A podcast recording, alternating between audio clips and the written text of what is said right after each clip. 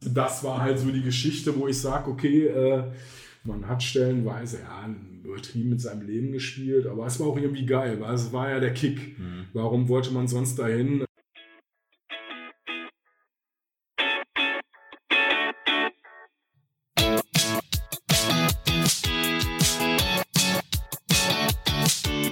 Fußballgeschichte, Fankultur, Groundhopping, Football was my first love ist deine Anlaufstelle für Fußball-Audio-Inhalte, Fußball-Podcasts und Hörbücher in der Football was my first love App.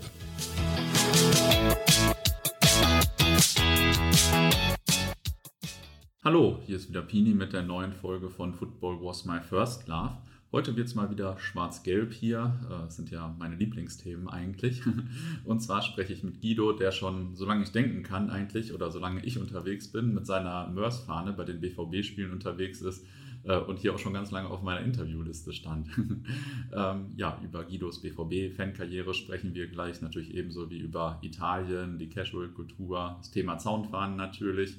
Ähm, heute sind Zaunfahren ja nicht so ein ganz einfaches Thema, das ist mir wohl bewusst, aber Früher war das für uns als Jüngere, auch als Desperados, dann immer eine große Sache, wenn äh, die ganzen bekannten Fahnen hingen, Mörs, Sam City, Datteln und so weiter und äh, unsere dann vielleicht auch daneben.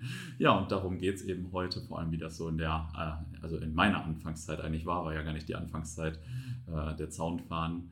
Ähm, zum Thema Zaunfahren gab es übrigens vor ein paar Wochen in unserem Schwester-Podcast bei Football Was My First Love International in der Football Was My First Love App auch schon ein spannendes Interview mit Air Beron, auch eine bekannte Fahne. Schaut da also gerne mal vorbei und jetzt fangen wir auch einfach mal an. Ja, Guido, erzähl mal, äh, wer bist du? Was machst du? ja, moin erstmal.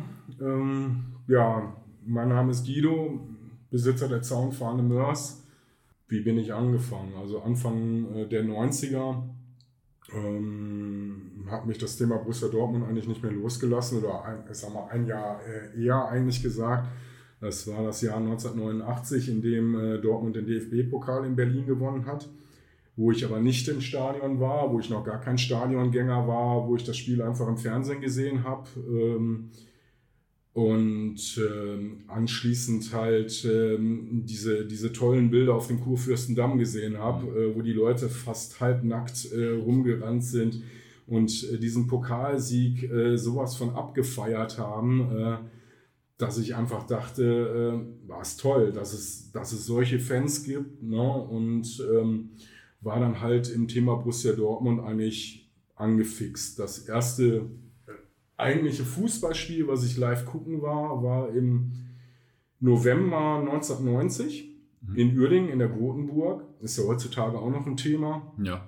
Ähm, die Uerdinger haben ja massiv Probleme, auch, ähm, also ich habe 15 Jahre ähm, in Krefeld gearbeitet.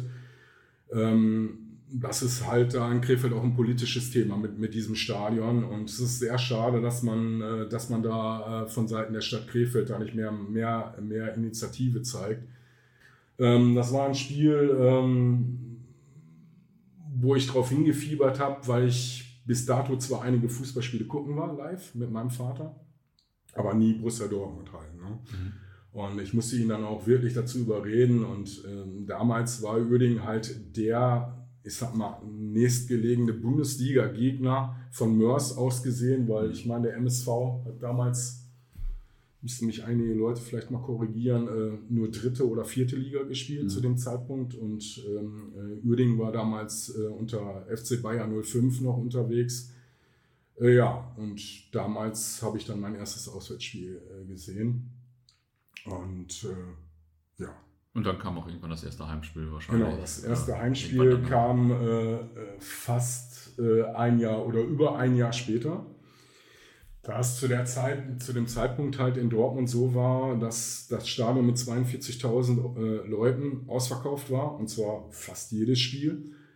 Ähm, damals gab es noch kein Internet und weiß der Geier was und man war auch noch nicht so vernetzt und überhaupt äh, bin ich zum BVB halt nicht gekommen wie andere Leute, die dann vom Papa mal mitgenommen worden sind, weil mein Vater zwar Fußball begeistert war, aber eher dann für den MSV Duisburg oder halt äh, für Borussia Mönchengladbach. Mhm.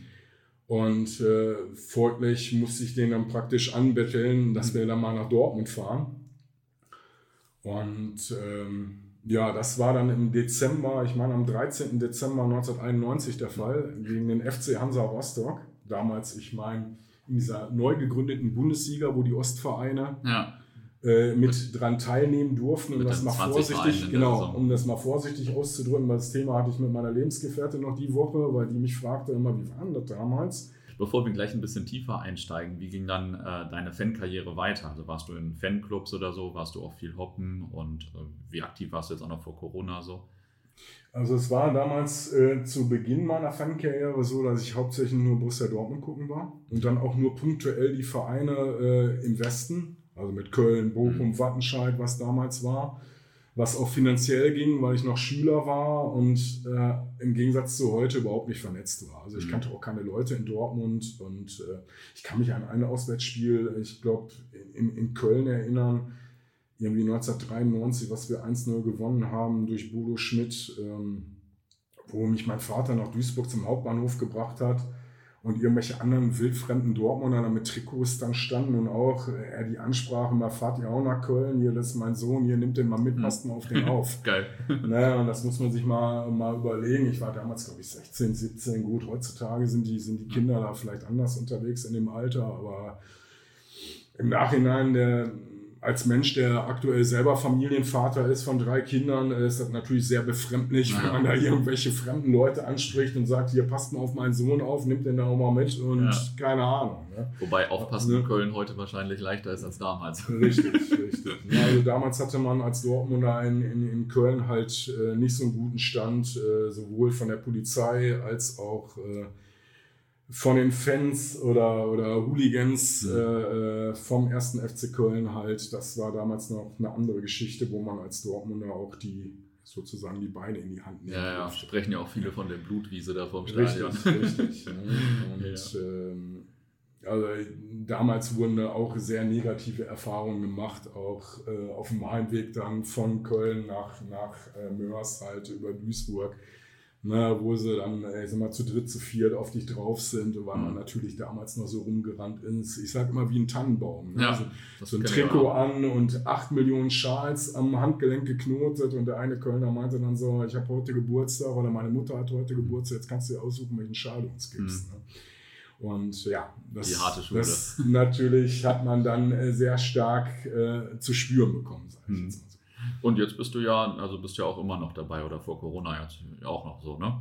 Das ist richtig, ja. Man fährt immer noch, man fährt aber nicht mehr so aktiv, also wie früher. Das Mhm. müsste ich dann äh, sozusagen verneinen. Also es ist halt dem geschuldet, dass man halt beruflich sehr stark eingebunden Mhm. ist und äh, äh, ja, familiär natürlich auch. Also ich, ich, ich kann äh, zum Beispiel, auch wenn es jetzt am Wochenende war, dass man Freitag, Samstag, Sonntag drei Spiele hintereinander gucken war, Mhm. ist halt nicht mehr die Regel. Also Ja. es, es ist halt vornehmlich äh, Heimspiele geworden, ab und zu äh, noch ein Auswärtsspiel, aber nicht mehr, ich sag mal, die, die, die volle Bandbreite, die Ja. man äh, Anfang der 90er mitgenommen hat, wo man noch äh, jung und ungebunden Mhm. war, sozusagen. Hm. Ähm, ähm, du bist ja in den frühen 90ern zum BVB gekommen. Wie hast du denn damals so äh, Borussia oder die Südtribüne, das ganze Westfalenstadion so wahrgenommen? Also ich, für mich war es ein absolutes Highlight. Ne? Also dieses, dieses Spiel gegen Hansa Rostock ging, glaube ich, auf Freitagabend Flutlicht. Hm? 4-1 gewonnen damals. Ich glaube, 1-0 für, für uns durch ein Eigentor von Hansa. Hm. Und dann hat, glaube ich, Michael Rummenigge noch zwei Tore gemacht. Ähm, Eintritt war damals 9,50 Mark für Mhm. die Südtribüne.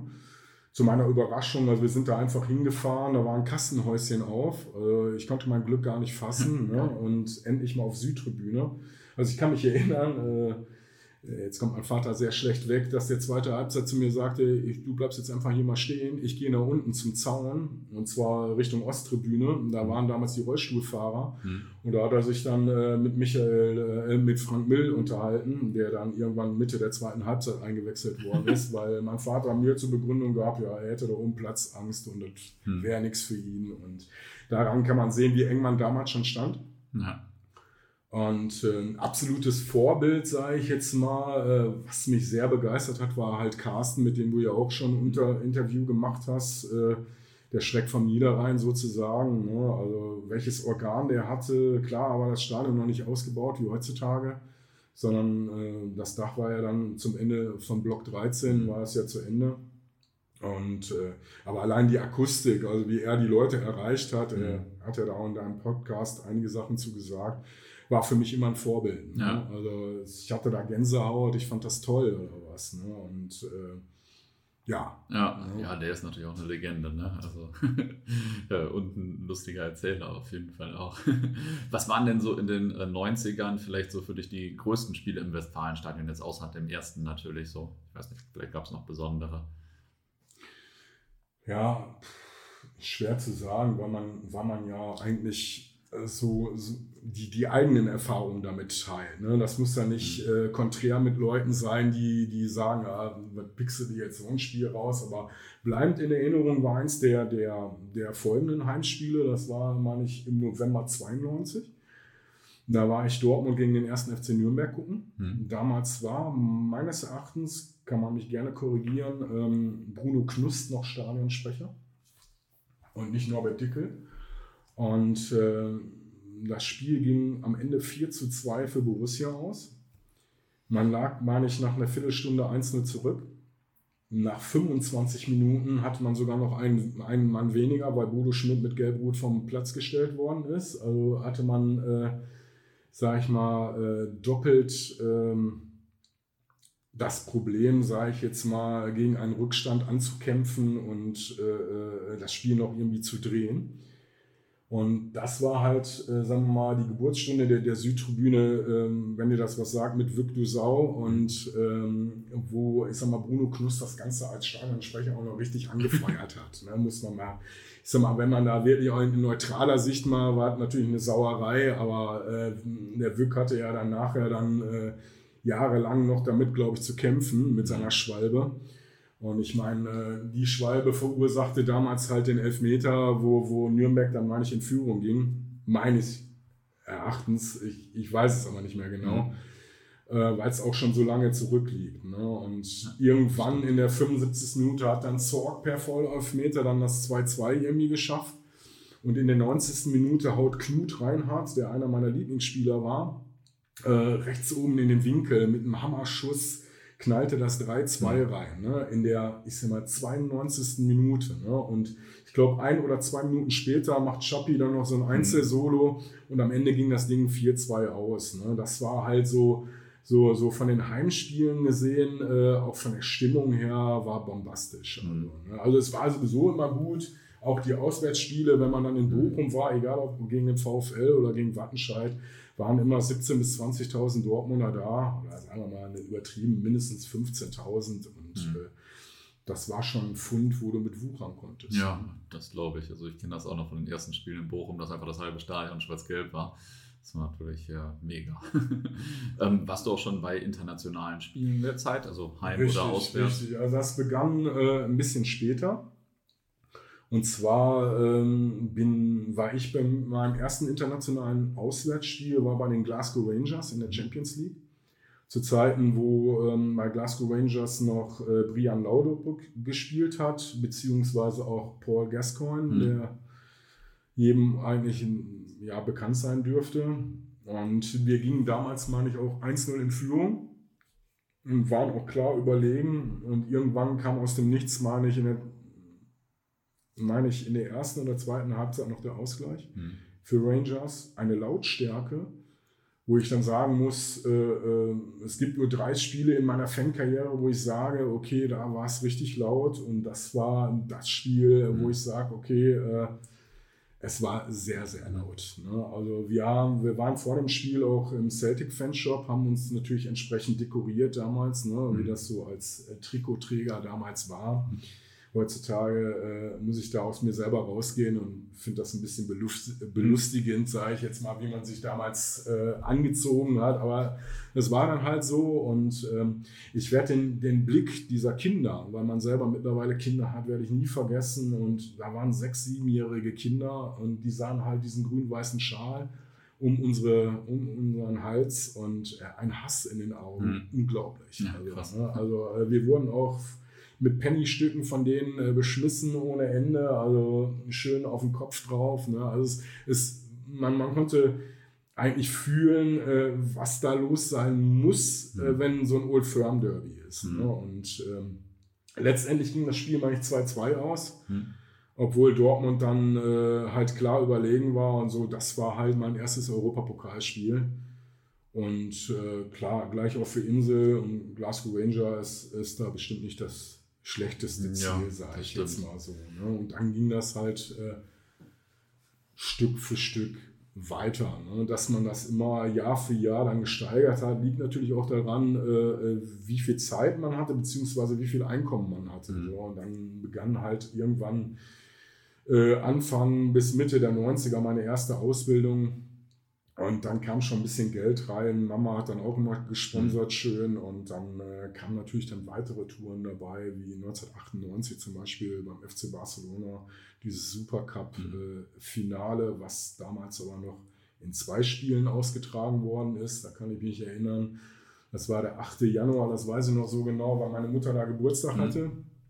Und gleichzeitig auch äh, mit einer schweren OP sozusagen im Krankenhaus in Oberhausen lag. Mhm und die dann trotzdem gesagt hat, Junge, hier ist Geld, buch dir das, äh, den Bus dann, weil es sind, glaube ich, nur zwei Fanbusse vom BVB dahin gefahren. Und äh, wir sind dann damals da auch los, äh, mal so zur Info, zur Einordnung, das kannst du ja auch noch so sagen, äh, zu der Zeit waren, glaube ich, 135 D-Mark für ein Ticket für ein, für ein Spiel natürlich sehr, sehr viel Geld. Ne? Wobei man da auch sagen muss, bei einem Spiel in der Riesenschüssel, da, damals passten noch 120.000 rein. In Barcelona waren nur 35.000 Zuschauer. Hm. 35.000 Zuschauer, Entschuldigung. Ähm, und äh, ja, die Nachfrage halt beim FC Barcelona gegenüber Dortmund war gleich null, ne? Mhm. weil Dortmund äh, war zu dem Zeitpunkt zwar Champions League-Sieger, 1997, aber vielleicht dann auch nicht so mhm. bekannt wie heutzutage. Ne? weißt du äh, noch, welche, äh, welche beiden äh, Busse hingefahren sind? Also ich will da nichts Falsches sagen. Ich bin damals mit, mit Himmelstürmer gefahren. Ah ja, okay. Und äh, die kamen, meine ich, aus Hagen. Und äh, wenn mich nicht recht alles täuscht, war der andere Bus Borsigplatz 88, okay. meine ich. Mhm. Die beiden sind damals, meine ich, gefahren.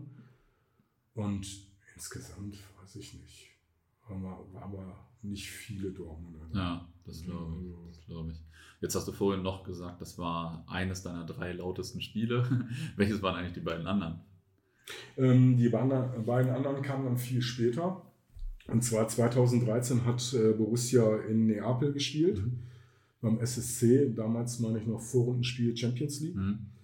Und äh, ja, das war fantastisch. Also mhm. Ich bin sowieso Italien-affin, muss sagen, von Neapel habe ich immer Respekt gehabt, weil selbst die Italiener äh, in Krefeld sind sehr viele, ja, ich sag mal, italienische Kolonie, die, die rieten mir dann auch immer ab, äh, so mhm. hoppingmäßig alleine als Deutscher nach, nach Neapel oder generell in den Süden von Italien zu fahren, weil man dann äh, sofort als Tourist oder was auch immer, mhm. gar nicht als Fußballfan, dann bist du sofort nackig und äh, abgezogen und Messer vom Hals.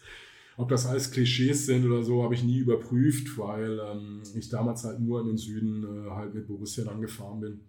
Im Gegensatz zu anderen Spielen, die ich dann, da können wir ja später nochmal drauf mhm. eingehen, äh, dann aktiv selber meistens vorwiegend im Norden oder in der Mitte von Italien gucken mhm. war. Und äh, ja, das war halt äh, sehr imposant, muss ich sagen. Äh, auch vom, vom Fanverhalten von Neapel, ich glaube auch bezogen äh, darauf, dass Des, meine ich, eine Freundschaft mit Catania hat mhm. und Catania wiederum dann mit Neapel befreundet war und mhm. wir dann, ich glaube, also es mir immer übertragen, uns dann in der Stadt auch frei bewegen durften oder konnten. Mhm ohne irgendwie dann überfallen zu werden, wie es dann anderen Vereinen passiert sind äh, oder ist, mhm. äh, wenn du dich dann in Neapel dann aufhältst. Ne? Mhm. Aber ich, ich sag mal, generell kann ich das nicht so gut beurteilen, weil dieses Schubladendenken finde ich einfach, ähm, ja, weiß ich nicht, ja. ist nicht so mein, meine Sache.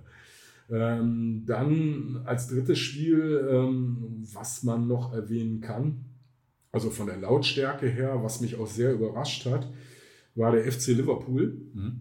Und zwar war ich 2001 schon mal da. Mhm. Damals Champions League Vorrunde. Also auch mit uns, ne? Auch mit Dortmund. Mhm. Und dann nochmal 2016 jetzt im UEFA Cup, wo wir 3-1 geführt haben. Mhm.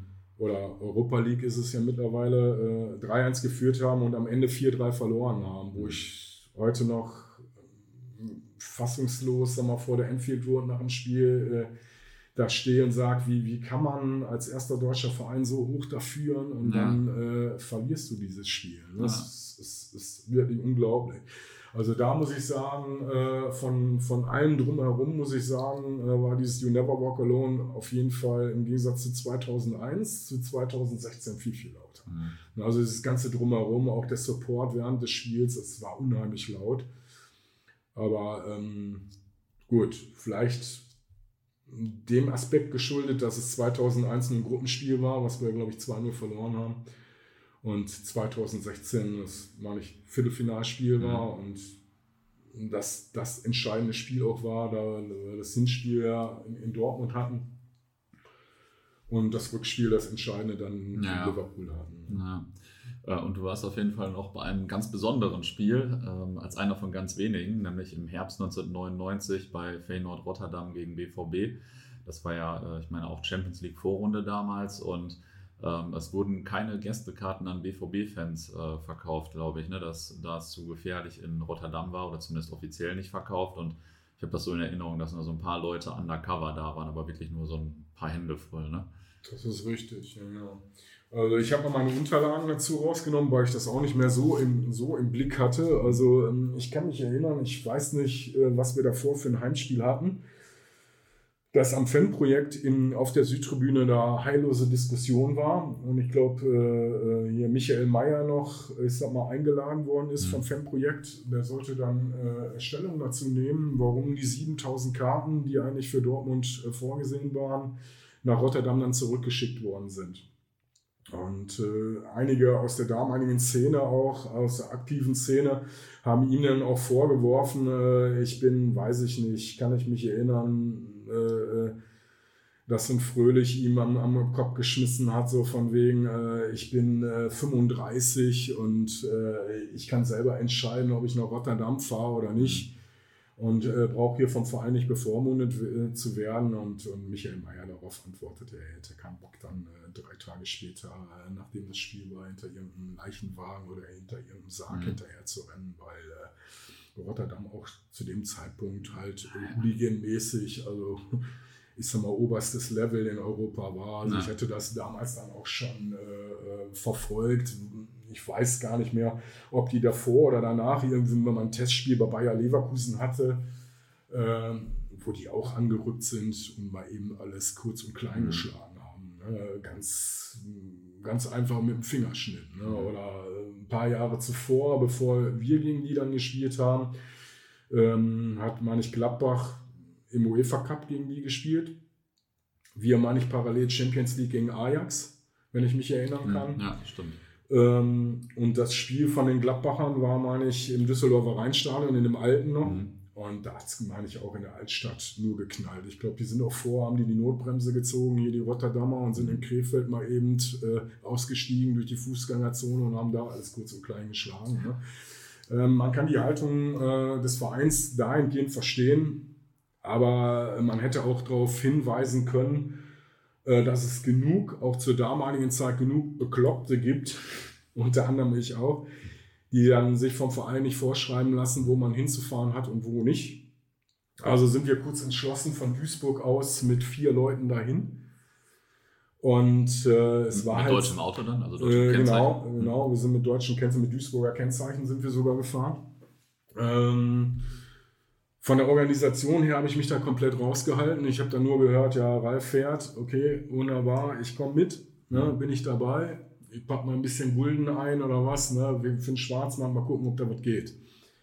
Und äh, wir waren ziemlich spät dran und äh, staumäßig, ich weiß nicht, Rotterdam ist, glaube ich, von Mörs aus mit dem Auto zwei Stunden oder so. Oder von Duisburg auch, weil wir sind von Homberg ausgefahren, das ist ein Stadtteil von Duisburg. Und äh, kamen dann, haben das so getimt, beziehungsweise der Fahrer hat das so getimt, dass wir erstmal äh, ans an, andere Ende der Stadt gefahren sind, und zwar zum Flughafen nach Rotterdam, weil er einfach Angst hatte mit deutschen Kennzeichen, ähm, dass man, wenn man in der Nähe vom, mhm. äh, vom Stadion geparkt hätte, dass man entweder, ich sag mal, das Auto auseinandergekloppt hätte, beziehungsweise gleich äh, die Polizei ähm, dann gecheckt hätte, ja, und so Und ich meine, die Vorgaben waren auch Grenzkontrollen. Wir hatten Glück, wir wurden nicht gefüllt, wir konnten so durchfahren. Und äh, dass man halt einfach Angst hatte, dass man dann nach Hause geschickt worden ist, weil Intention war natürlich, man wollte, äh, wollte das Spiel sehen. Also haben wir am äh, Rotterdamer Flughafen geparkt, haben uns von da aus ein Taxi genommen und das Stadion vom Rotterdamer Flughafen war genau am anderen Ende der Stadt. Mhm. Also brauchten wir von da aus auch nochmal, ich glaube, eine dreiviertel Stunde bis Stunde. Und äh, irgendwann äh, fuhr das Taxi dann, ich sag mal, eine Kneipe oder ein Pub vorbei. Und genau die Leute, äh, die der Verein Borussia Dortmund vermutet hatte, die hielten sich natürlich da vorne auf. Und die guckten nur ins Taxi. Und äh, ich muss ganz ehrlich sagen, da wurde mir dann auch ganz mulmig, wenn man die Leute dann da gesehen hat. Und äh, die verstehen bestimmt keinen Spaß. Mhm. Und äh, ob der Taxifahrer dann wirklich, äh, äh, ich sag mal, sein Taxi aufgegeben hätte oder uns dann weggefahren hätte, war die andere Sache. Zum Glück wurde die Ampel grün und das Taxi konnte weiterfahren und die guckten halt äh, uns nur hinterher und haben sofort gecheckt, okay, äh, das sind auf jeden Fall Dortmunder oder Deutsche oder wie auch immer. Ne? Das hätte man erkannt, weil ihr Sachen anhattet oder einfach nein, so, weil nein. man wir, wir sind damals, Wir sind damals komplett neutral gefahren, mhm. wie man das heute, heutzutage vielleicht auch macht bei Hochrisikospielen. Ja. Äh, klar, mit Fußballbezug war ja bei dir auch so, ja. äh, habe ich mal gehört. Umbro Pulli hatte man an, äh, mhm. der andere Kollege hatte irgendwas von, von, von äh, Fred Perry an oder mhm was auch immer, ne? New Balance oder Adidas Schuhe. Ne? Also man ist dann halt, man hatte dann auch keinen Pin an oder irgendwie sowas, weil äh, klar, Ziel war ja erstmal da reinzukommen. Ne? Und mhm. nicht vor irgendwie von Seiten ja. der Ordnungshüter oder ja. von Seiten der Hooligan-Szene schon vor, ich sag mal, da was aufs Maul zu kriegen, sag ich mal. Ähm, Ziel war, die Mannschaft zu unterstützen, auch wenn es nicht supportmäßig ging, aber dafür dann halt mit Anwesenheit. Mhm. Ne? Ja, dann waren wir halt beim Stadion Vorplatz, wo auch dieser, dieser Schriftzug da Stadion Feyenoord steht. Ne? Und wir sind dann halt da rumgerannt und haben dann irgendwann auch den Menschen dann da ausfindig gemacht, wo wir gesehen haben, der hat Karten verkauft. Und äh, wir haben dann äh, eine Karte für umgerechnet äh, 92 D-Mark gekauft auf dem mhm. Schwarzmarkt wo wir ihm vorher gesagt haben, wir würden gerne Haupttribüne haben, also Gegentribüne oder die, die eigentliche Haupttribüne, wo, uns, äh, wo er uns aber auch versichert hat, ja, ja, das ist auf jeden Fall Karten für die Haupttribüne, beste Sicht, alles mhm. gut. Ne? Weil wir haben extra gesagt, wir wollen nicht natürlich, äh, ja. äh, was bei uns die Südtribüne war, also die Hintertortribüne von Feyenoord, also so, wo die ganzen Supporters waren, die Hooligans wahrscheinlich auch und äh, das Ende vom Lied war, wo wir dann durch die Kontrollen durch sind, sind wir auch tatsächlich ins Stadion gekommen und haben dann im Stadionumlauf festgestellt, scheiße, der hat uns verarscht. Ja. Äh, wir haben natürlich Karten für den Hammerblock, sage ich jetzt mal so. Ne?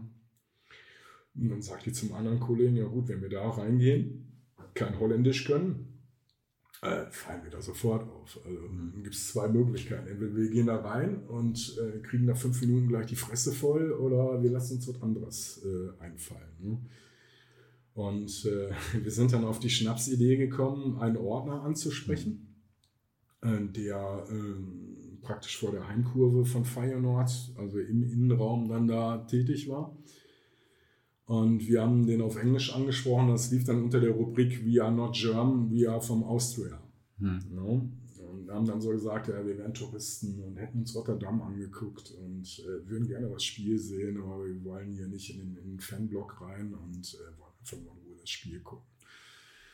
Also ich weiß heutzutage noch nicht, ob der gecheckt hat, dass wir Dortmunder oder Deutsche waren. Hm. Ich gehe da stark von aus äh, auch wenn wir Englisch mit ihm gesprochen haben. Und er sagte dann nur so, pass auf, hier ist die Treppe, geht da hoch, ich habe nichts gesehen, da oben sind noch Plätze frei.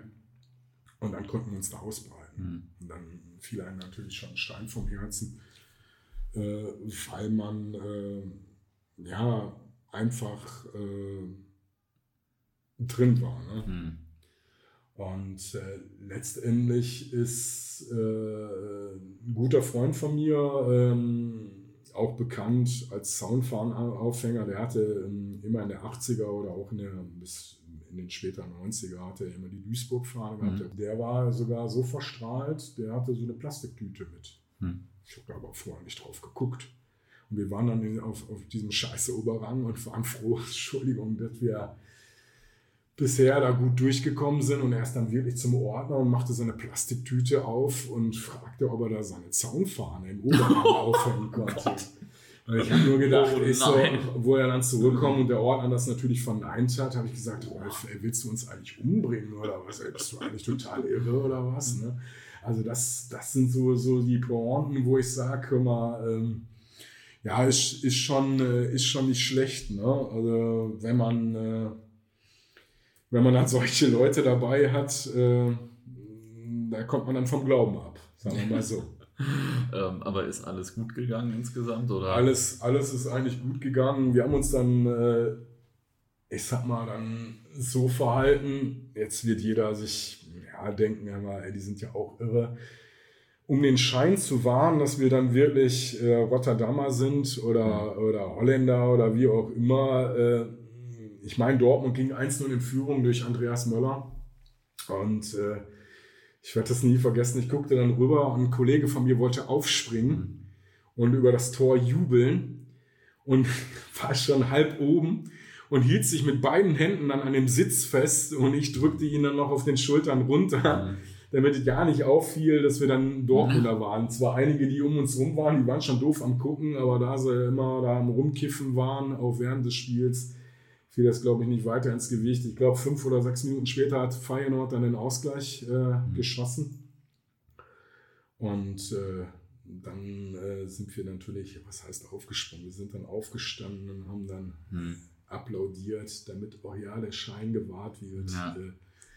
Weil es wirklich, wirklich saugefährlich da ja. war. Also, ähm, das ist jetzt nicht feige oder so, aber ich sag mal, man, man will ja auch das Spiel ja, sehen und nicht klar. gleich zur zweiten Halbzeit dann im Krankenhaus liegen. Ja.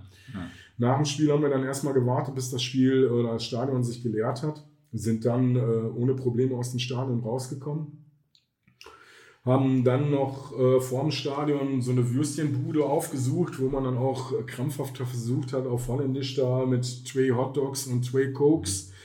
Äh, und dann kam wieder unser Rolf, äh, der auch, wie gesagt, die Fahne aufhängen wollte auf, auf der Mittellinie im Oberrang und äh, sagte dann äh, schön auf Deutsch, ich hätte gern äh, einen Hamburger und äh, eine Cola, ne? wo der Typ dann hinterm Würstchengrill dann auch ihn nur doof anguckt. Ja. So, jetzt war ja noch das Problem, nach dem Spiel ähm, natürlich wieder zum Flughafen zu kommen. Und nirgendwo war da irgendwie ein Taxi. Also sind wir ähm, noch weiter vom Stadion äh, raus in so einen Stadtteil, der wirklich unterste Schublade war. Hm. Also es war dunkel, es war fies, war mal nicht, glaube ich, stellenweise auch im Regen. Also es war nicht schön und auch von den Leuten, die da wohnten oder so, äh, würde man heute eher sagen, so ein Ghetto-Stadtteil. Ne? Und äh, vor irgendeiner Kneipe, wo auch massig Rotterdamer natürlich drin waren, äh, haben wir äh, dann noch irgendwie einen Taxifahrer gesehen und haben den dann auch angesprochen, ob er uns dann zum Flughafen fahren könnte. Ne? Ja, und er sagte, gar kein Problem, wir sollten schon mal Platz nehmen. Und äh, er müsste nur irgendwas organisieren oder noch irgendwas besprechen und ging dann in die Kneipe rein. Und wir haben sofort geschaltet und wussten sofort, äh, der geht nicht rein, um noch irgendwie den Autoschlüssel zu holen. Der geht rein, um Bescheid zu sagen, mal, wenn er Bock habt, da, da draußen sind noch vier Deutsche, die könnt ihr mal wegknallen. Und wir sofort geschaltet und sind dann auch direkt ab und haben dann irgendwie, weiß ich nicht, durch diesen Ghetto-Stadtteil sind wir dann zu Fuß irgendwie äh, gelaufen. Und damals gab es zwar schon Handys, aber nicht wie heutzutage ein Smartphone, wo du dann Google Earth oder Google Maps anschmeißt und dann irgendwie sagst, ja, da ist da ist äh, irgendwie der Flughafen. Und irgendwann haben wir dann irgendwie den Stadtteil durchquert, haben dann auf offener Straße irgendwie ein Taxi noch gefunden und das fuhr uns dann auch zum, zum Flughafen. Das, das war halt so die Geschichte, wo ich sage, okay, äh, man hat stellenweise ja, übertrieben mit seinem Leben gespielt, aber es war auch irgendwie geil, weil es war ja der Kick. Mhm. Warum wollte man sonst dahin? Ähm, es war halt der Kick, dahin zu fahren. Mhm. Also es war, war das Spiel vielleicht äh, von vielen in der Fankarriere. Ähm, wo man dann auch sagt, ja, okay, ist cool, dass man das gemacht hat. Mhm. Und dann hat man am nächsten Tag auf dicke Hose gemacht, ich natürlich. Mhm. Ne? Also ich war dann auf der Arbeit. Damals äh, gab es noch, weiß nicht, war glaube ich E-Mail in den Anfängen. Also hat man einen Fax geschickt. Also ich habe dann die Eintrittskarte kopiert und habe dann, dann drüber äh, noch mit dem Computer geschrieben, äh, adressiert das Fax an die Geschäftsstelle vom BVB an Herrn Meyer. Besten Dank für gar nichts. Wir waren trotzdem da. Und äh, war natürlich halt äh, sehr witzig alles. Ne? Ich ja. habe aber von Borussia Dortmund oder von Herrn Meyer da nie eine Antwort drauf gekriegt. Ja, gut, damals war das auf jeden Fall, das war in Rotterdam für Middlesbrough. Später kommen wir gleich zu, äh, wollten uns ja auch keine Karten verkaufen. Das war damals echt äh, alles ziemlich heiß, noch so diese deutsch-englischen oder deutsch-holländischen Spiele. Ähm, wie, wie, viele Dortmunder waren denn eigentlich dann insgesamt deines Erachtens in Rotterdam? Das waren doch nicht mehr als drei Autos oder fünf Autos oder so, oder? Ja, insgesamt waren meines Erachtens, aber das sind auch keine gesicherten Beweise, ungefähr 30 Dortmunder im ganzen Stadion mhm. verteilt. Mhm. Also bei uns in der Ecke habe ich keinen erblickt. Man kennt sich ja auch schon damals äh, vom Sehen her, vielleicht nicht vom Namen her, aber ich habe dann im Nachhinein gehört, manche waren auch noch auf der Haupttribüne. Ja. Mhm. Das ja. Waren dann so die, die Anfänge, wo man dann auch sagte, man ist dann regelmäßig auch Europapokal gefahren. Klar, Rotterdam war jetzt in der Nähe. Ich kann mich auch erinnern, äh, wir hatten äh, auch ein Spiel bei Vitesse Arnheim. Mhm. Aber da können wir auch später nochmal äh, drauf eingehen, wenn wir, wenn wir über Zaunfahren reden. Mhm. Ja, also großen Respekt erstmal für diese Rotterdam-Tour. Das ist ja schon richtig krass. Also ich, ja, ich war damals natürlich nicht da, war auch noch äh, sehr viel jünger damals. ähm, weiß aber noch, dass wir beim Heimspiel danach, bei ähm, ich weiß gar nicht mehr, gegen wen das Heimspiel war, aber unter der Südtribüne, dann haben ein paar Leute erzählt da, ähm, unter anderem Kollege Zoschke damals und so. Und das war einfach nur richtig krass, als ich das so die ersten Male gehört habe von Leuten. ähm, wie fand es denn dann 2002 das Spiel in Rotterdam? Das haben ich und äh, sehr viele andere ja auch schon mhm. als äh, sehr krass wahrgenommen. Das wäre für euch dann ja äh, nur noch die halbe. Ja, genau. Für uns war es nur noch, ich, ich, habe da, hab da noch Erinnerungen, dass ich kurzfristig eine Woche vor Finale immer noch keine Karte hatte. Wo ich dann natürlich ziemlich hibbelig war und ein Kollege dann sagte, pass auf, ich habe noch eine über. Die kannst du zum Normalkurs haben. Wir sind dann auch irgendwie nicht mit dem Sonderzug gefahren wie viele andere, sondern äh, wir sind mit dem Bus gefahren. Und irgendwie hat sich der Busfahrer da irgendwie äh, verfahren und ich, ich, ich, kann dir noch nicht mal mehr sagen, äh, wir waren auf jeden Fall, meine ich, vor dem Stadion 30 Minuten vor Anpfiff.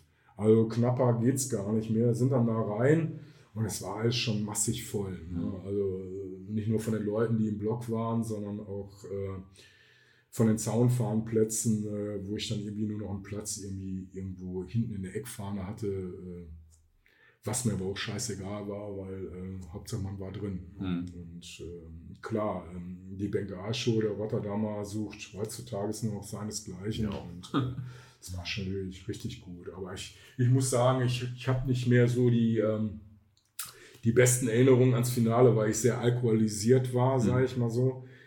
Äh, ich kann mich noch erinnern, Kohle ist, glaube ich, vom Platz geflogen und danach ähm, ja. Ich, ich fand es halt mega scheiße, äh, weil es ja ein Finale war und eigentlich ein Finale auf einem neutralen Platz ja. stattfinden hätte müssen. Aber da die UEFA ja schon vorher festgelegt hat, Rotterdam wird's und ich meine, die vorher in der Champions League gespielt haben und dann erst in den UEFA Cup kamen, oder mhm. kannst du mich gerne korrigieren, ob das damals noch nicht so war, weiß ich nicht. Mhm. Ne, ähm, keine Ahnung. Also es war auf jeden Fall. Äh, ja, ein Spiel, sage ich jetzt mal, äh, wo ich mich auch nicht so benommen habe. Also nicht, nicht nur, weil ich alkoholisiert war, ich, ich mag die Holländer generell nicht. Ja. Und, äh, ja, das war damals, wie gesagt, auch noch äh, krass mit der Rivalität, so Deutschland-Holland. Ne? Ja, also, also ich, ich kann mich noch erinnern, wo wir dann verloren haben, ähm, dass ich übelst auch irgendwelche Ordner da angepöbelt habe und mhm. war vielleicht auch nicht so der beste Stil von mir. Ne? Also mit unterster Schublade. Wo ich mich noch sehr gut daran erinnern kann, äh, ich brauchte ja irgendwie ein Souvenir an dieses Finale, auch wenn es verloren worden ist. Ähm, und manche Dortmunder hatten, glaube ich, nach dem Spiel irgendwie ein bisschen Frust, sage ich mal so, und hatten irgendwie die, die vom Oberrang ähm, irgendwie diese, diese, diese Banden abgetreten, mhm. Ähm, wo eigentlich darunter die normale Werbung von Feyenoord war. Und extra die UEFA, ich glaube, was weiß ich, die hatten ja immer UEFA Cup Final da 2000, was war das? 2002 war das, ne? Mhm. Und das hing ein bisschen runter. Also habe ich mich mit meinem ganzen Körper drangehangen und habe dann die halbe Werbebande da abgerissen und bin mit diesem Plakat mit äh, äh, Mutter und Schraube und Stückchen Beton war da noch dran an dem Ding, äh, bin ich dann aus dem Stadion raus. ne? Und äh, ja. habe das dann damals äh, äh, meiner damaligen Lebensgefährtin dann auch gezeigt und die sagte, du bist ein absoluter Assi oder was. Dabei war das ein genau. Sammlerunikat, würde genau, ich doch sagen. Ich, ich, weiß gar nicht mehr, wo das Ding ist. Das habe ich dann irgendwann im Keller verschwinden lassen. Ob ich das überhaupt noch habe, kann ich gar nicht sagen. Ne? Und wir haben, ja, es war halt so, ähm, ja gut, war halt immer bei Borussia so. Wenn sie im Finale waren und du und ich, wir haben ja einige Finalspiele ja. live gesehen, äh, die meisten wurden leider verloren. Ja, gut, wir waren jetzt, also Rotterdam weiß ich nicht, aber sonst waren wir natürlich auch häufig Außenseiter, muss man sagen. Ne? Von daher bin ich, äh, ist es irgendwie schon ein bisschen okay, sage ich mal, aber ja, auf jeden Fall immer bitter. Rotterdam war natürlich krass. Ich weiß noch, dass, äh, ich glaube, es gab drei Sonderzüge. Der eine wurde ja auch mit einem Gewehr beschossen, da mhm. irgendwo hinter der Grenze. Das war schon richtig krass. Und ich weiß auch noch, dass ich, ich meine, hätte, ich hätte irgendwie per SMS gekriegt, okay, Pini, du hast einen Platz im Sonderzug und äh, eine Karte halt auch. Mhm. Und äh, ich war da, glaube ich, in der Schule im Sovi-LK und dann hat das, mhm. habe ich mich natürlich gefreut, hat der ganze Kurs das mitgekriegt und mein Kumpel meinte direkt, ja, Pini, das ist am 8.5., aber da schreiben wir ja äh, dritte Abi-Klausur, Mathe. Ich so, oh. Und dann musste die Mathe-Abi-Klausur ja auch sehr schnell geschrieben werden, damit das alles gepasst hat, weil unten schon zwei andere Kollegen warteten, damit es losging. Also Rotterdam auf jeden Fall äh, ereignisreiches Spiel in jeglicher Hinsicht. Apropos ereignisreich, ähm, Middlesbrough 2000 warst du ja auch dabei. Ähm, hatten wir auch im Vorfeld ja schon kurz besprochen. Ähm, für mich so neben dem 12.05.2007, also der Mutter aller Derbys und der Kloppzeit, so das absolute Highlight meiner Fankarriere, weil auch meine erste internationale Tour damals mit dem BVB und ähm, ich schreibe da ja auch jedes Jahr oder ich teile ja jedes Jahr das Facebook-Posting dazu, was ich mal vor x Jahren gemacht habe. Und endlich geht es nach 200 Folgen oder so auch mal im Podcast um dieses Spiel. ähm, wie hast du denn die Tour in Erinnerung? Ja, die Tour wurde eingeläutet eigentlich schon Samstagmittag. Weiß nicht, wie es bei dir war, aber äh, da haben die Amateure ne? gegen genau, Babelsberg. Genau, gegen Babelsberg gespielt und anschließend, äh, ich meine, Assmann hätte den Bus organisiert gehabt. Assmann und Pedro, glaube ich. Ne? Genau. Und seine damalige Lebensgefährtin, die hatte, wenn ich das recht in Erinnerung habe, äh, in Middlesbrough angerufen, weil sie perfekt Englisch konnte. Und hat dann, glaube ich, dann auch gefragt, äh, wie es denn aussieht mit ein paar Karten. Mhm. Ne, weil, wie du schon richtig sagtest, äh, wollte der Verein uns dahingehend auch wieder nicht von der Allesfahrerszene unterstützen. Und äh, sie konnte denen versichern, äh, äh, dass wir ein paar Karten bräuchten. Und ich, ich kann mich, also mir wird es nur übermittelt, aber vielleicht kannst, kannst du den Gedanken oder, oder die Mitteilung jetzt auch teilen, dass der Typ am anderen Ende von der Geschäftsstelle vom FC Middlesbrough dann auch nachfragte, äh, sie wollen wirklich 70 Karten, hm. nicht sieben. Habe ich das richtig verstanden? Ne? Ja, Und äh, äh, ich glaube dann diese, diese Karten dann auch ohne Probleme. Ich weiß ich nicht, ob ich, ich denke mal, die mussten vorab überwiesen werden dann. Mhm. Ne? Wie das Anfang 2000 da aussah im August, kann ich dir nicht sagen. Ähm, ich habe mich dann äh, einfach nach dem Amateurspiel einfach in den Bus gesetzt. Ne? Und da war ja das Reiseunternehmen, äh, da war ja der Name Programm ne, mit Killerreisen. Ne? Also das äh, ja. stand ja dann schon für sich.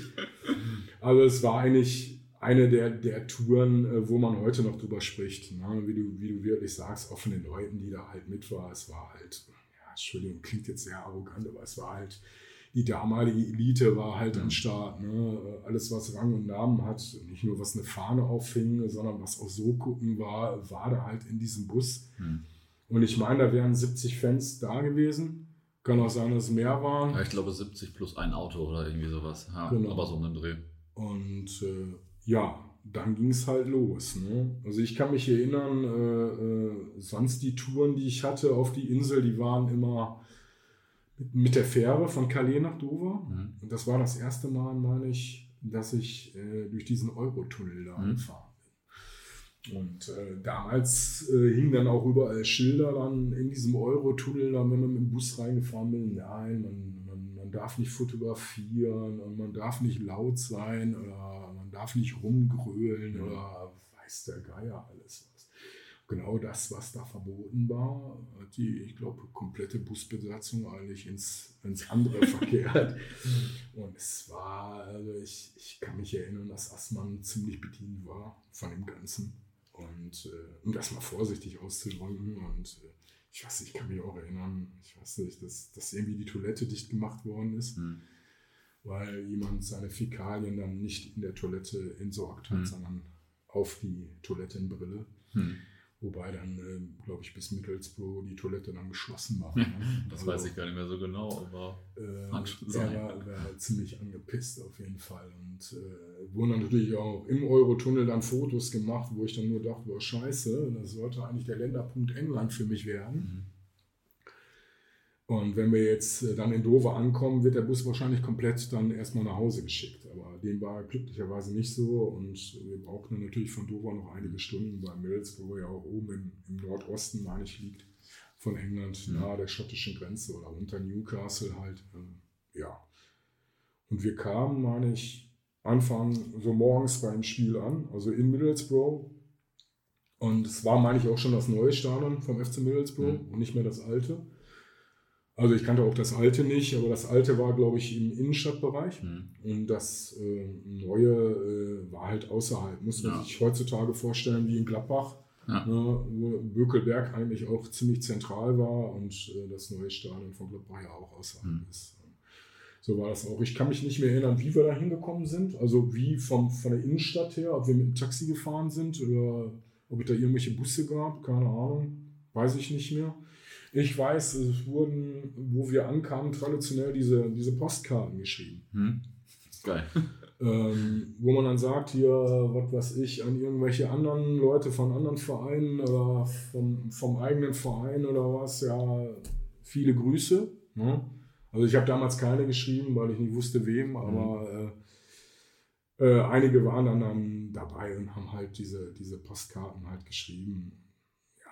Ne, das ist mir noch in Erinnerung. Mir ist auch noch ein Pappbesuch in Erinnerung, äh, wo ich dann auch ein Guinness getrunken habe, was ich damals schon richtig geil fand. Mhm. Und äh, klar, was für mich, der noch nie vorher in England war, dann auch neu war, dass man sich halt sein Pint an, an eine Theke abholt mhm. und nicht wie in Deutschland, dass da irgendeine Bedienung kommt und das Ding dann da kredenzt ja. sozusagen. Und ja, das. Ähm, ist mir dann noch so in Erinnerung. Was mir auch sehr in Erinnerung äh, ist, äh, war ein Laden, den man zufälligerweise äh, in der City da ausfindig gemacht hat ich weiß gar nicht mehr, wie rauf ich da gekommen bin. Vielleicht einige andere, die wussten das. Da konnte man äh, Eintrittskarten und Programmhefte. Ja, dieser Programmladen, ne? Genau, dieser Programmladen. Ich habe das also, so in Erinnerung, dass dieser Typ oben aus dem Fenster geguckt hat, weil okay. er hat ja nicht eigentlich offen. Das war irgendwie Wochenende und hat er sich irgendwie mhm. schnell angezogen da am Samstagmorgen, nee, Sonntagmorgen ja. und äh, ist dann runter und hat irgendwie gerade noch aufgemacht, oder? Richtig, also, genau. Ja. Irgendwie sowas war das. Ja. fand ich sehr faszinierend, wo ich mir dann ein paar Programmhefte aus den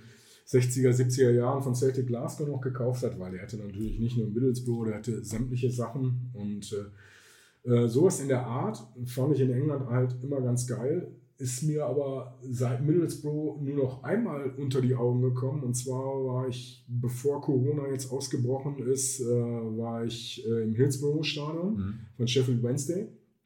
Ähm, hatte auch mein Hotel in, in Sheffield und da gab es auch in der Nähe von, von Hillsborough, so zwei Seitenstraßen weiter, habe ich durch Zufall auch entdeckt, genau so einen Programmladen, wo du dann Pins kaufen konntest, Programmhefte, Eintrittskarten, mhm. noch und nöcher. Also richtig geil. Mhm. Ne? Also muss ich schon sagen, sowas gab es ja in Deutschland nicht oder gibt es immer noch nicht, weiß ich nicht. Also das fand ich dann schon sehr interessant. Ne? Ja, und dann, wie gesagt, später war man dann halt beim Spiel. Was ich so in Erinnerung hatte, dass ein gewisser Jens Lehmann im Tor stand, ja, ja. der, glaube ich, bei uns nicht so gut gelitten war. Jetzt nicht der Lieblingsspieler. um das mal vorsichtig auszudrücken. Ne? Äh, ja, weiß ich nicht, ob ich die Geschichte erzählen darf, aber Du meinst, als der Kollege dann zum Block kam und den einen Dortmunder so gezogen hat am Genau, Bohr, ne? richtig. Ja, Ne? Also das Ganze wurde auch gefilmt. Ich verstehe bis heute nicht, warum das nicht offen gemacht worden ist. Gut, jetzt wird man mal sagen, das wäre typisch Guido, Mhm. aber da, damit wäre die Spielerkarriere von dem Herrn Lehmann eigentlich äh, beendet gewesen, weil wenn ich äh, es nicht vertragen kann, dass ich angepöbelt werde beim Fußball, dann habe ich den Beruf eigentlich verfehlt. Klar war es eigentlich unters, unterste Schublade, einen Spieler der eigenen Mannschaft zu bepöbeln, aber ähm, das hat ja auch den Hintergrund, dass äh, der Herr Lehmann absolut blauer durch und durch ist. Ja, es hat sich auch extrem hochgeschaukelt und da war er natürlich auch jetzt nicht unschuldig dran, sage ich mal. Genau, richtig. Und Ja. äh, das Ganze wurde auch gefilmt. Ähm, und äh, leider wurde es RTL nicht überspielt. Und äh, insofern konnte der Herr Lehmann seine Spielerkarriere leider fortsetzen. Und äh, die Handgreiflichkeiten gegenüber Fans von Borussia Dortmund wurden dann nicht öffentlich gemacht. Hm, ne? ja. So, jetzt sind sie öffentlich. Mal gucken, ob die Bild-Zeitung drauf anspringt. Ne? Nein, aber ansonsten habe ich das sehr positiv in Erinnerung. Ähm, ich weiß gar nicht mehr, äh, also wir waren, meine ich, 70 Dortmunder, hatten wir ja gerade schon gesagt. Mhm. Und ähm, ich meine, 20.000 waren im Stadion. Mhm. Ja. Weiß ich gar nicht Ungefähr mehr, aber auf jeden Fall nicht 20.000. weitem nicht. Und äh, es war dann halt auch so, ich, ich weiß gar nicht mehr, wie es entstanden ist. Äh, wir haben dann halt so sogenannte Speskes da gemacht, ne, im Mhm. Blog. Ne? Also ich kann mich an eine Polonaise erinnern. Ja. Und äh, klar, wir haben auch alle gut einen getankt gehabt und hatten mächtig Spaß. Und äh, was mir ewig in Erinnerung bleibt, ist halt, dass das Applaus gespendet worden ist. Mhm. Und zwar nicht äh, für die Mannschaft, für die Heimmannschaft und auch nicht für unsere Mannschaft, äh, sondern für uns. Mhm. Für uns 70 Dortmunder, die da eine Party gefeiert haben ohne Ende. Und ähm, da hatte ich Gänsehaut. Da gab es richtig. Standing Ovations Genau, von den Standing- anderen Seiten. Standing so, ne? Ovations, Richtig ja. geil. Also Ja. es, es war richtig, richtig gut, muss ich sagen. Ja, und ähm, das war dann auch für einen selber eine Anerkennung, dass alle Mühen, dass man so lange dahin führt für ein Spiel um die goldene Ananas, Mhm. ähm, fand ich schon sehr geil. Ne? Mhm. Klar, und dann, klar, Anekdoten, wenn man dann aus dem Stadion rausfand, dass irgendwelche äh, Besatzungsmitglieder irgendwelchen Bobbys dann die Borussenfrontfahne in der Hand gedrückt haben, wo man dann heutzutage sagt, ja, okay, ne, wird ein entsprechender Hall in den Medien erzeugen, war damals überhaupt kein Thema. Mhm. Und ich glaube, die zwei Bobbys, die da die Fahne hochgehalten haben, die wussten auch gar nicht, was sie da hochhalten. Naja, klar. Aber das nur mal so als kleine Randnotiz. ne? Ja, also ja, war auf jeden Fall eine berühmt-berüchtigte Tour. Wie auch die nächste, Olmütz 2005 hast du im Vorfeld auch genannt. Das war aus meiner Sicht auch eine ziemlich legendäre Tour. Richtig. Olmütz war auch eine Granatentour, wie, wie immer Ostblock, war, war, war. Der Gegner sagte mir bis zu, den, bis zu der Auslösung überhaupt nichts. Ich musste Hm. erst mal gucken, äh, wo liegen die überhaupt. Und äh, Olmütz ist, glaube ich, eine Stadt vor der Grenze zur Slowakei. Mhm. Und äh, ja, wir sind freitags abends losgefahren vom Dortmunder Busbahnhof. Ich glaube, Petro hat sogar die Busfahrt organisiert. Mhm. Und wir waren vor an der Hafenstraße in Essen, ein Kollege und ich, ähm, von den Ruhrpott Rambus damals noch. Äh, und wir waren Rot-Weiß Essen, lass mich nicht lügen, entweder gegen Hearts of Midlothian gucken oder gegen Hibernian Edinburgh, Mhm. die ja beide aus äh, Edinburgh kommen. Ich, ich weiß nicht mehr, müsste ich nachgucken, welches Spiel es war. Mhm. Entweder das eine oder das andere, weil innerhalb von zwei, drei Jahren hat RWE äh, zwei Spiele äh, gegen diese beiden Vereine gemacht. Also entweder der eine oder ich meine, es müsste äh, Hibernian gewesen sein, meine ich, also die Grün-Weißen. Waren das noch vorher gucken, sind dann äh, mit der Eintrittskarte halt, weil man frei VRR hatte, dann weiter nach Dortmund gefahren. Hat sich da noch irgendwie in irgendeiner Lo Lokalität von Dortmund eingenistet. Ich kann mich nur noch schwach erinnern, das war, glaube ich, für mich ein Sambuka zu viel. Hm.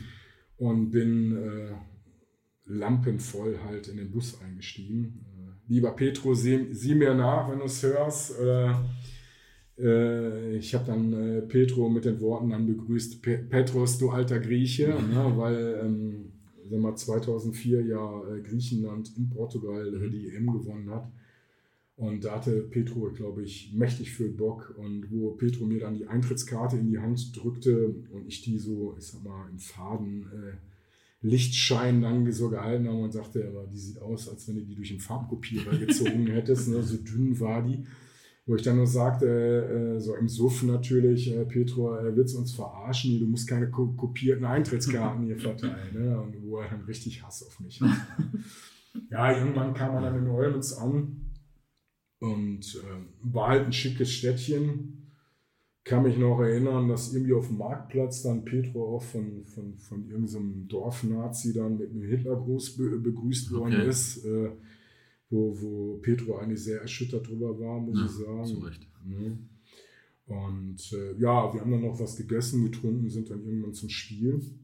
Andere Leute, die haben sich, sind glaube ich gar nicht zur Stadt gefahren, sondern um, ums Stadion herum hm. waren da irgendwelche sag mal, Bierzeltgarnituren, meine ich. Und äh, witzigerweise, aber da kannst du vielleicht auch was zu sagen, es wurde mir auch nur so übermittelt, was daran stimmt oder nicht, weiß ich nicht. Hat Desperados mal den ganzen Bus eingesetzt. Mhm. Ja, das stimmt. Äh, ohne Eintrittskarte. Das weiß ich wiederum nicht mehr. Ich war nämlich auch nicht mehr im Bus. Okay, okay.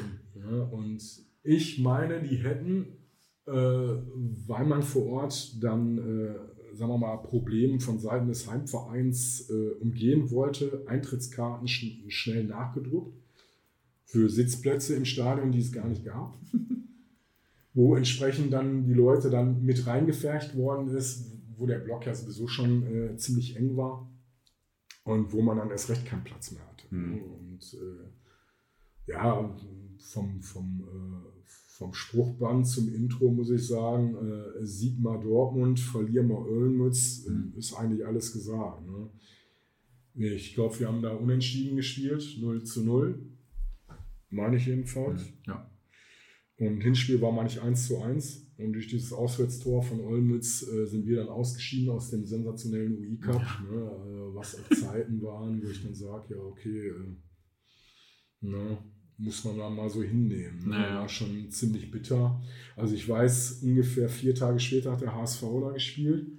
Und ich sage das jetzt so, ähm, die müssen dann halt einen Gästeblock vorgefunden haben, der wohl nicht mehr so ganz intakt war. Ja, weil, äh, der war teilweise schon renoviert. Genau, äh, weil einige Dortmunder nach dem Spiel da gepflegt am Rad gedreht haben. Und äh, ich sag mal, äh, die Abteilung Keramik da äh, ziemlich auseinandergenommen haben. Ja, der, der Frust war natürlich, also die Mischung aus Frust und Alkohol äh, und auch vielleicht einige Provokationen dann außerhalb des Stadions war natürlich schon sehr groß. Würde ich schon äh, unterschreiben. ähm, noch was zu dem Spiel, sonst frage ich nämlich jetzt nach 2007 im Spiel bei Legia Warschau. Nö, eigentlich das war so mhm. generell. Es war halt äh, äh, auch wieder, äh, sagen wir mal, auf Olmütz bezogen, die Leute, die Bock hatten. Mhm die sind damals dann von der Szene gefahren, weil klar, alle anderen, so wie heutzutage, weiß ich nicht. Ne? Das war halt damals was anderes und Ostblock hatte ja, glaube ich, damals, ja. da mal nicht jeder Bock drauf. Und ja, ja. Ich fand es äh, eigentlich ziemlich interessant, muss ich sagen. Ja, und Ostblock war natürlich Polen besonders äh, Richtig. Äh, fragwürdig, sage ich mal, oder besonders berüchtigt zu der Zeit. Und dann warst du aber 2007 mit Borussia bei Legia Warschau. Genau, ne? bei Legia Warschau war das Spiel äh, nicht, was vor ein paar Jahren war, wo wir, ich glaube, in der Champions League Vorrunde mhm. schon im neuen Stadion gespielt haben, sondern wir haben 2007 mal, ich glaube Anfang Oktober war das, äh, ich glaube, nächsten Tag war 3. Oktober, genau, ja. Hatten wir da ein, ich weiß nicht, Freundschaftsspiel, wie auch immer man das mhm. nennen mag. Und äh, ich bin damals durch zwei Kollegen, die bei DES aktiv waren, äh, bin ich mit in den Bus reingerutscht sozusagen, mhm. den, glaube ich, Unity und DES zusammen gemacht hat, in so einen Doppeldeckerbus. Und wo ich dann halt durch diese Kontakte dann halt äh, einen Busplatz sozusagen hatte, mhm. weil ähm, ich wollte jetzt auch nicht, äh, sagen wir nach Polen äh, auf eigene Faust fahren, mhm. weil, ähm, wie du schon richtig sagtest, äh, war das auch wieder so ein, so ein Risikospiel, ähm, was, äh, sagen wir mal, ganz schnell auch äh, das Ende fand. Ich weiß gar nicht mehr, wann wir losgefahren sind. Auf jeden Fall war irgendwann mal äh, der Grenzübergang Frankfurt-Oder erreicht. Mhm. Und äh, zur unserer oder meiner Überraschung wurden wir an diesem Grenzübergang ungefähr über vier Stunden festgehalten. Mhm. Äh, Im Nachhinein hat man dann erfahren, dass die Zivilpolizei oder die Zivis halt von Dortmund dann mal beim Zoll in Frankfurt oder angerufen haben und gesagt haben, hier der Bus von der Reisegesellschaft mit dem Kennzeichen, da ist komplett Kategorie C drin. Hm. Und äh, was wir alles nicht nachvollziehen konnten und äh, wo es dann aber auch richtig übel wurde. Also der Busfahrer wurde dann aufgefordert, an dem Grenzübergang äh, rechts zu fahren und dann ging es in so eine Art Tiefgarage, kann ich mhm. mich erinnern. In der Tiefgarage wurde dann der Busfahrer weiter aufgefordert, hinten den, den, äh, die Hintertür vom Bus geschlossen zu halten. Und jeder sollte dann einzeln aus dem Bus austreten was natürlich dann auch Folge geleistet worden ist, wo wir dann anschließend an der Wand wie so ein Schwerverbrecher dann mhm. halt äh, äh, sag mal, die Beine breit machen mussten, die Arme, wo wir dann abgetastet worden sind nach, nach Waffen, nach sonstigen Drogen und ähm, was man noch so alles finden kann. Und ähm, es wurde natürlich nichts gefunden, auch keine, keine Pyrotechnik. Vielleicht haben die Kollegen dazu gut versteckt, sage ich mhm. jetzt mal so.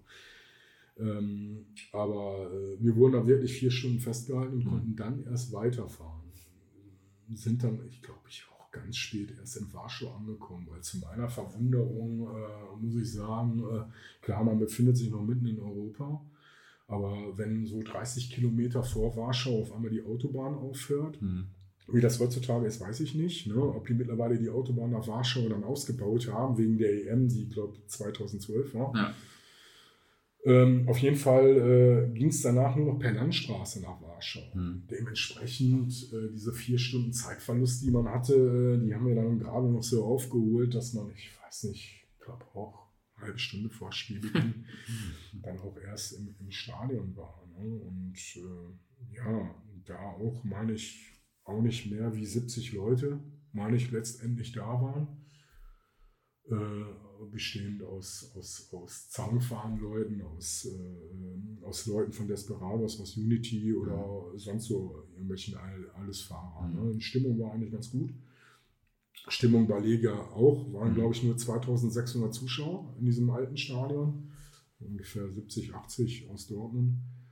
Und äh, klar, ähm, man konnte schon, wenn man rüber guckte, äh, an dem Körperbau sehen, äh, welches Kaliber oder welches mhm. Aggressionspotenzial da einem gegenüberstand.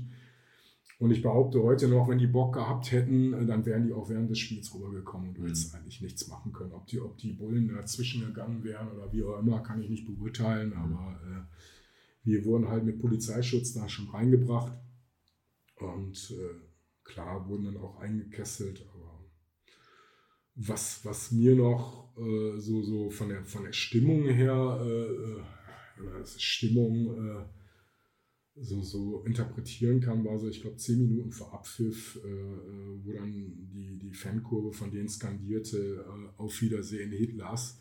Okay. Und ja, dann wurde ein schon anders. Ne? Also, ja. ne, also, es war halt, halt ein Hochrisikospiel, was man aber auch, sagen wir mal, hätte unterbleiben lassen können oder wie auch immer. Mhm. Also das ist jetzt nicht so, dass man sich da selber was beweisen musste. Ich fand es aber ganz interessant, weil ähm, zur damaligen Zeit hat Warschau, glaube ich, auch kein Europapokal gespielt. Mhm. Das waren eigentlich auch so die Anfänger, mhm. wo Ligia dann auch richtig groß wurde. Ne? Ja. Und jetzt hast also du vom Fangaufkommen her. Ja, ja, das stimmt. Äh, von, von all den BVB-Spielen äh, hast du vor dem Gespräch auch noch das Spiel bei 1860 München erwähnt, äh, 2010. Das hatte ich gar nicht mehr auf dem Schirm. Ja, richtig. also das, das hat halt äh, für die Fanszene ja. von Dortmund halt weniger Charakter, ja. sondern eigentlich für mich selber. Ich bin da noch mit noch zwei Kumpels, äh, sind wir da hingefahren mit dem ICE von Duisburg aus. Mhm. Und der eine Kollege halt hat äh, vorher noch bei mir gepennt in Mörs und äh, wir sind dann halt an dem Tag und sind wir halt mit dem Taxi von Mörs nach, äh, nach Duisburg, um den ICE zu erreichen. Und äh, wir haben dann damals dann auch extra das Taxi gewählt. Normal hättest du auch mit dem Bus oder was weiß ich mhm. fahren können. Oder ich wäre mit dem Auto gefahren und hätte es irgendwie stehen lassen. Aber wir wollten halt diesen ICE nicht verpassen. Und haben dann halt äh, als, als mittel unsererweise erstmal das Taxi erwähnt und er meinte dann halt äh, beim, beim Aussteigen halt, ja, dann wünsche ich euch mal viel Spaß äh, bei der Love Parade. Ne? Und wir gucken ihn nur so ganz irritiert an, weil war 8 Uhr morgens oder so. Mhm. Nee, zur Love Parade wollten wir eigentlich nicht. Mhm.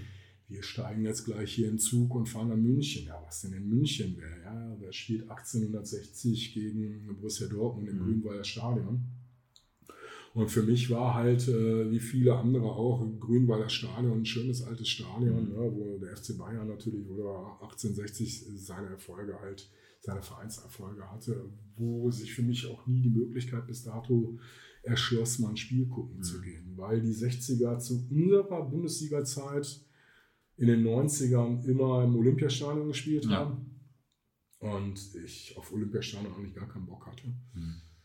Äh, ja, das war halt die Intention, um dahin zu fahren. Also ich kann mich noch erinnern, es hat nur geschüttet bei dem Spiel und es war auch im Gästebereich nichts überdacht. Und wir sind dann vorher ins, zu irgendeinem so 1-Euro-Laden und haben dann noch irgendwelche äh, Regenschirme, so Knirpsschirme da mhm. für, weiß nicht, 2, 3 Euro geschossen, damit man da überhaupt ankam. Ne? Mhm.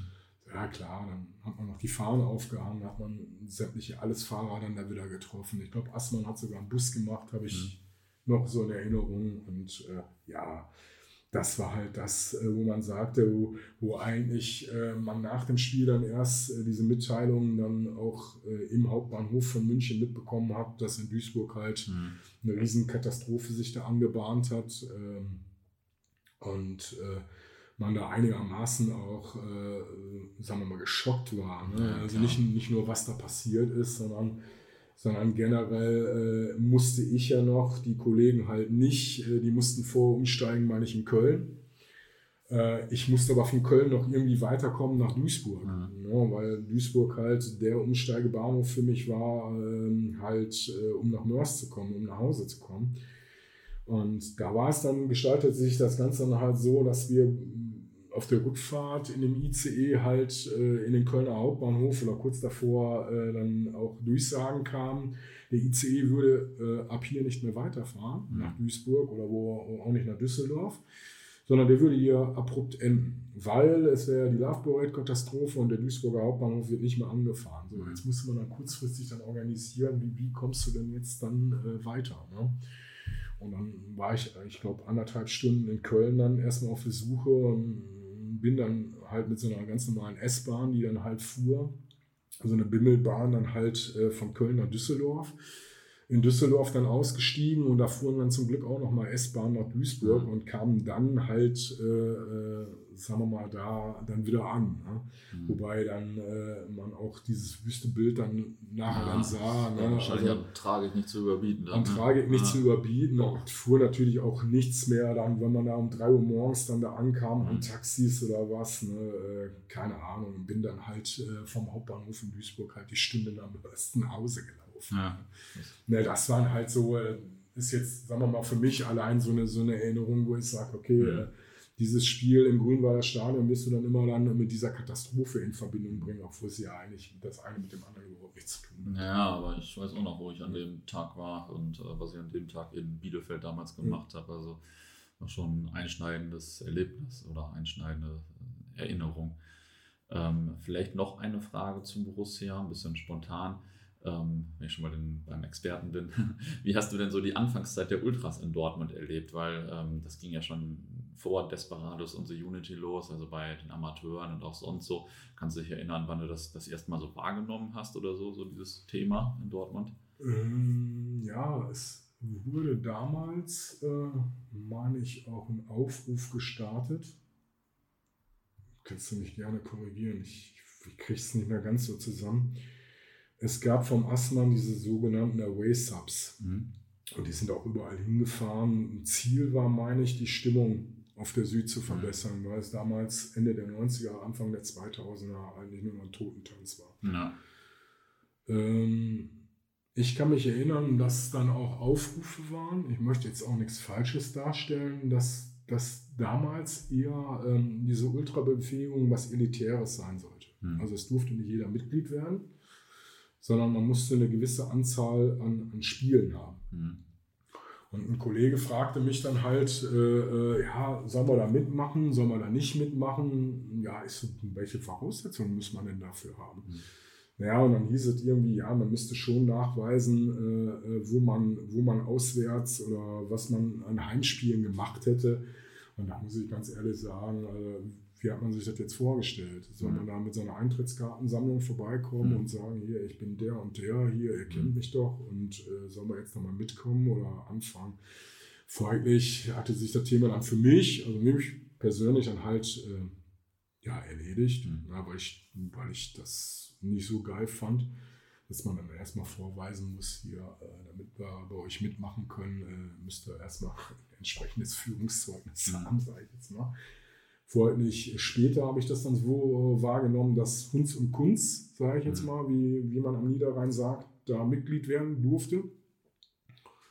Weiß ich nicht, ob ich den Leuten dann Unrecht habe, aber hat auch sicherlich was damit zu tun, je mehr, man, je mehr Mitglieder man hat, desto mehr hat man ja auch eine Choreokasse, sage ich ja, jetzt mal. Ne? Mhm. Ist ja auch alles legitim, alles gut.